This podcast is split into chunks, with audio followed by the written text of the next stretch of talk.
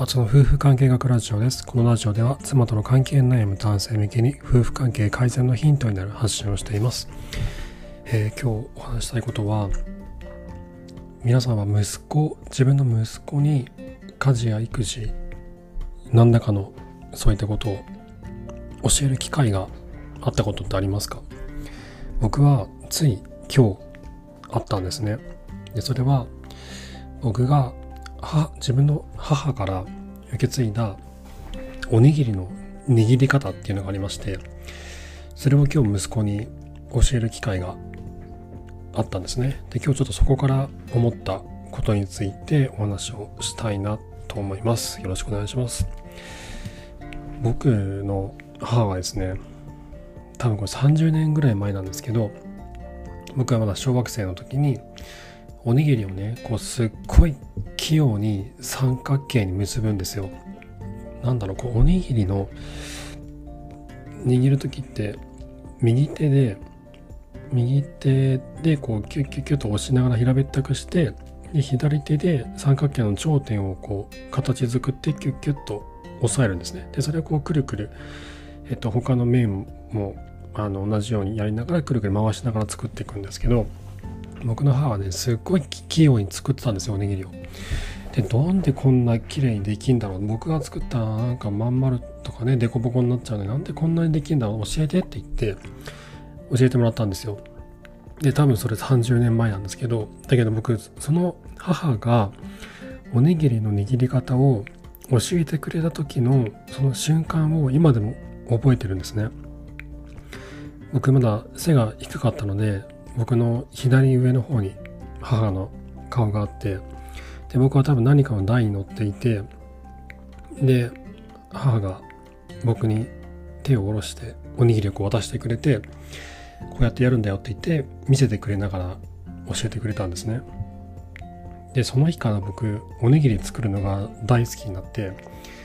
機会があるたびに僕が握ってたんですよ。そしたらねどんどんどんどん上手になっていってどんどん母は褒めてくれるんですよね。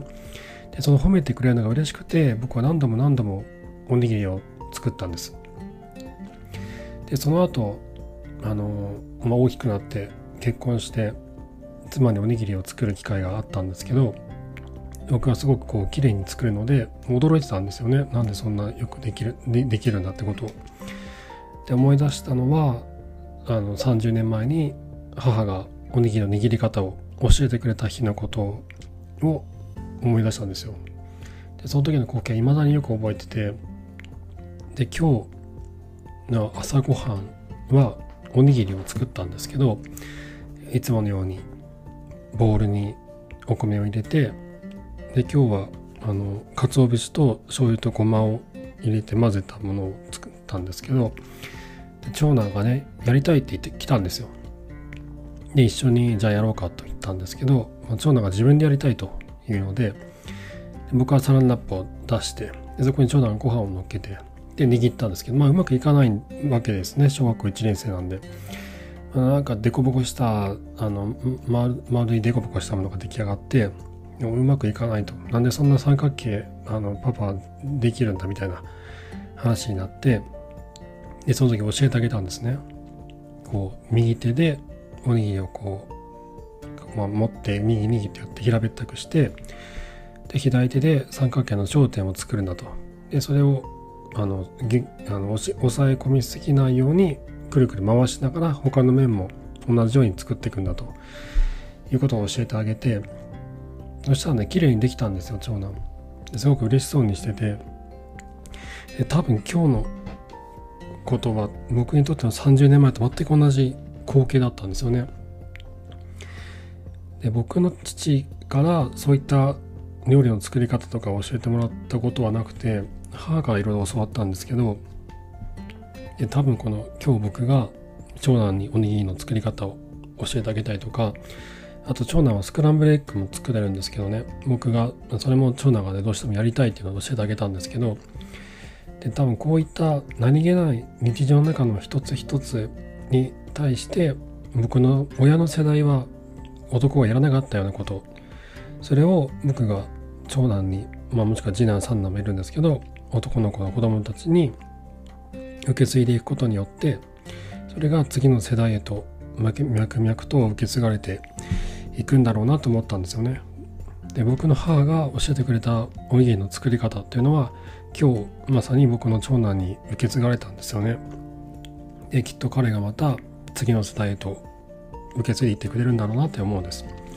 でこういった日常の中の本当に小さい出来事の積み重ねが家父長制の呪いその男性があの家庭の中で一番偉いんだっていう家父長制というのが明治時代に作られたんですけどこの家父長制の呪いを 解いてくれるのは日常の中のこうしたちょっとした出来事の連続なんだろうなって思うんですよね。なのでそういったちょっとした出来事、まあ、あのなんか子供がねやりたいとかっていう時があってで僕もねその忙しかったりとか疲れてるといやこっち俺もパパがやるからいいとか言っちゃうんですけどそうではなくて子供がやりたいと言った時にそれをこうどんどんと受け継がせていくことが大事なんだろうなと。でその積み重ねが次の世代また次の世代の常識を変えていくことになるんだなって今日思ったんですよね。はい。ということで今日はちょっと簡単なお話なんですけど僕が30年前に母から教わったおにぎりの握り方というのを今日は6歳の長男に無事に受け継ぐことができましてでこういった日常の中の些細な出来事の積み重ねが家父長制の呪いというのを解いていって次の世代のなんだ今の今の世界の常識というのをどんどんこう変えていくことになっていくんだろうなという気づきがあったという共有でした。はい。えー、まあ、なんだろうな、これ夫婦関係というか、あの、なんだろう、その親子関係とかですかね、親子関係とか夫婦関係とか、そういったところで、えー、お悩みの方の参考になれば幸いです。はい、えー、質問箱の方で、ね、男女問わずご相談受け付けておりますので、ぜひそちらご利用ください。あの妻との関係悩む男性向けに、えー、あとの夫婦関係オンラインカウンセリングタイマーという名前で、えー、妻との関係悩む男性向けにアドバイスを、夫婦関係改善のためのアドバイスをさせていただいてます。えー、ぜひこちらもご利用ください。はい。ということで今回も最後までありがとうございました。それではまた明日お会いしましょう。さようなら。